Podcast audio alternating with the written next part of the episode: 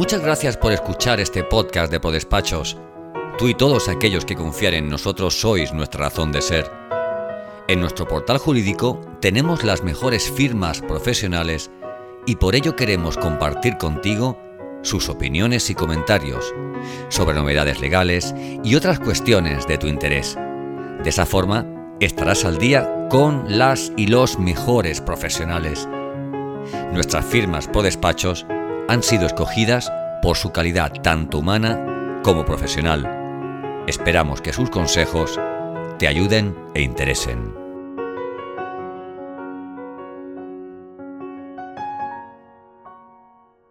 En este podcast, Rafael Ruiz, socio fundador y director de Castellana Consultores, te habla de todo lo que ha supuesto la pandemia para todos.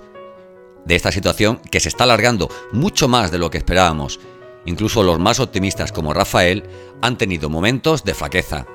Aún así invita a que sigamos nuestro camino en el nuevo escenario y con un cambio de valores. Hay que intentar salir adelante y asumir nuestro compromiso con la sociedad. Hola, un saludo cordial a todos los empresarios y emprendedores que me escuchen. La vida nos ha puesto a prueba como no lo había hecho nunca. La crisis económica mundial de 2008 va a quedar en nuestros recuerdos como un mal menor, ¿verdad?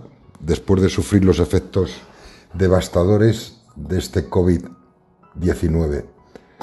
Por suerte, la del 2008 fue mucho más suave, al menos no arrancó de nuestro lado a seres queridos y a personas que formaban parte indispensable de nuestras vidas, cosa que sí ha hecho este maldito virus que no alcanzamos siquiera a ver con nuestros ojos, pero ahí está, ahí sigue, amenazando y destruyendo en el lugar menos esperado. Seamos sinceros, esta situación se está alargando mucho más de lo que nosotros mismos imaginábamos al principio, cuando en marzo de 2020 ¿Os acordáis? Nos pidieron quedarnos en casa. Lo hacíamos con la esperanza de que sería cuestión de tres meses, pero los tres meses se han multiplicado por cinco y ya veremos por cuántos más. Esperemos que por pocos. Sí, este alargamiento de la situación sin fecha conocida está empezando a hacer mella hasta los más optimistas.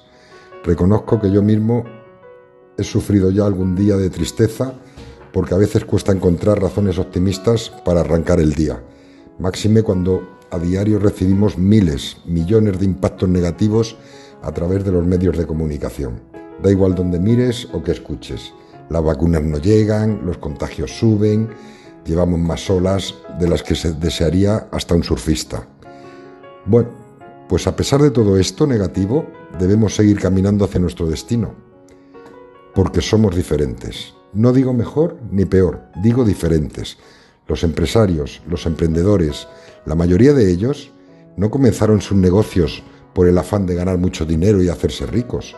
Comenzaron su andadura porque lo que querían era poner en marcha sus sueños, sin saber si se cumplirían o se convertirían en una pesadilla. Pero sobre todo no estaban dispuestos a pasar por la vida diciendo no puedo. En todo caso, algunos lo que habrán dicho ha sido no pude, pero al menos lo han intentado. Y por ese ADN diferente que tienen empresarios emprendedores es por lo que se levanta un país, es por lo que se crea riqueza y es por lo que se crean millones de puestos de trabajo. Y se logra que la renta circule entre toda la población y cada uno pueda cumplir sus sueños de vida. Porque el empresario no solo cumple sus sueños, sean cuales sean, sino que ayuda a que otros puedan cumplir los suyos, creando puestos de trabajo que harán que los empleados sientan cubiertas sus necesidades personales y económicas. Esta es, entre otras, la función social que se estudia en las clases de economía. Y ese es el motivo por el que tenemos la obligación moral de seguir adelante, amigos, porque somos la locomotora del país. Elegimos esa opción un día y ahora tenemos que asumir las consecuencias de esa elección. Tenemos que liderar con más espíritu del que nunca lo hicimos, motivando con un plus de optimismo, el que necesitan nuestros equipos y necesita la sociedad en su conjunto. Os voy a dar un motivo de satisfacción. Si hemos llegado hasta aquí y seguimos remando contra corriente, es por dos cosas. Una, porque hemos tenido la suerte de no estar en alguno de los sectores económicos más afectados de la pandemia. Pero hay otro factor importante.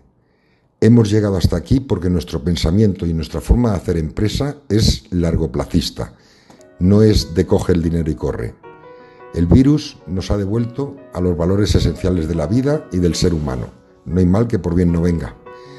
Nos ha demostrado que hemos de cambiar ciertos pensamientos y formas de actuar, que una familia, una empresa o un país no pueden vivir apagando fuegos en el corto plazo. Hay que pensar más allá.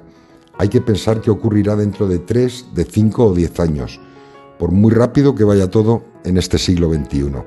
Tenemos que sacar aprendizajes de esta pesadilla que nos haga más fuertes y mejores personas para el futuro, más fuertes y mejores empresarios. Tenemos un ejemplo muy gráfico y muy visible, la tecnología. Estaba ahí, en nuestras manos, mucho antes de la pandemia.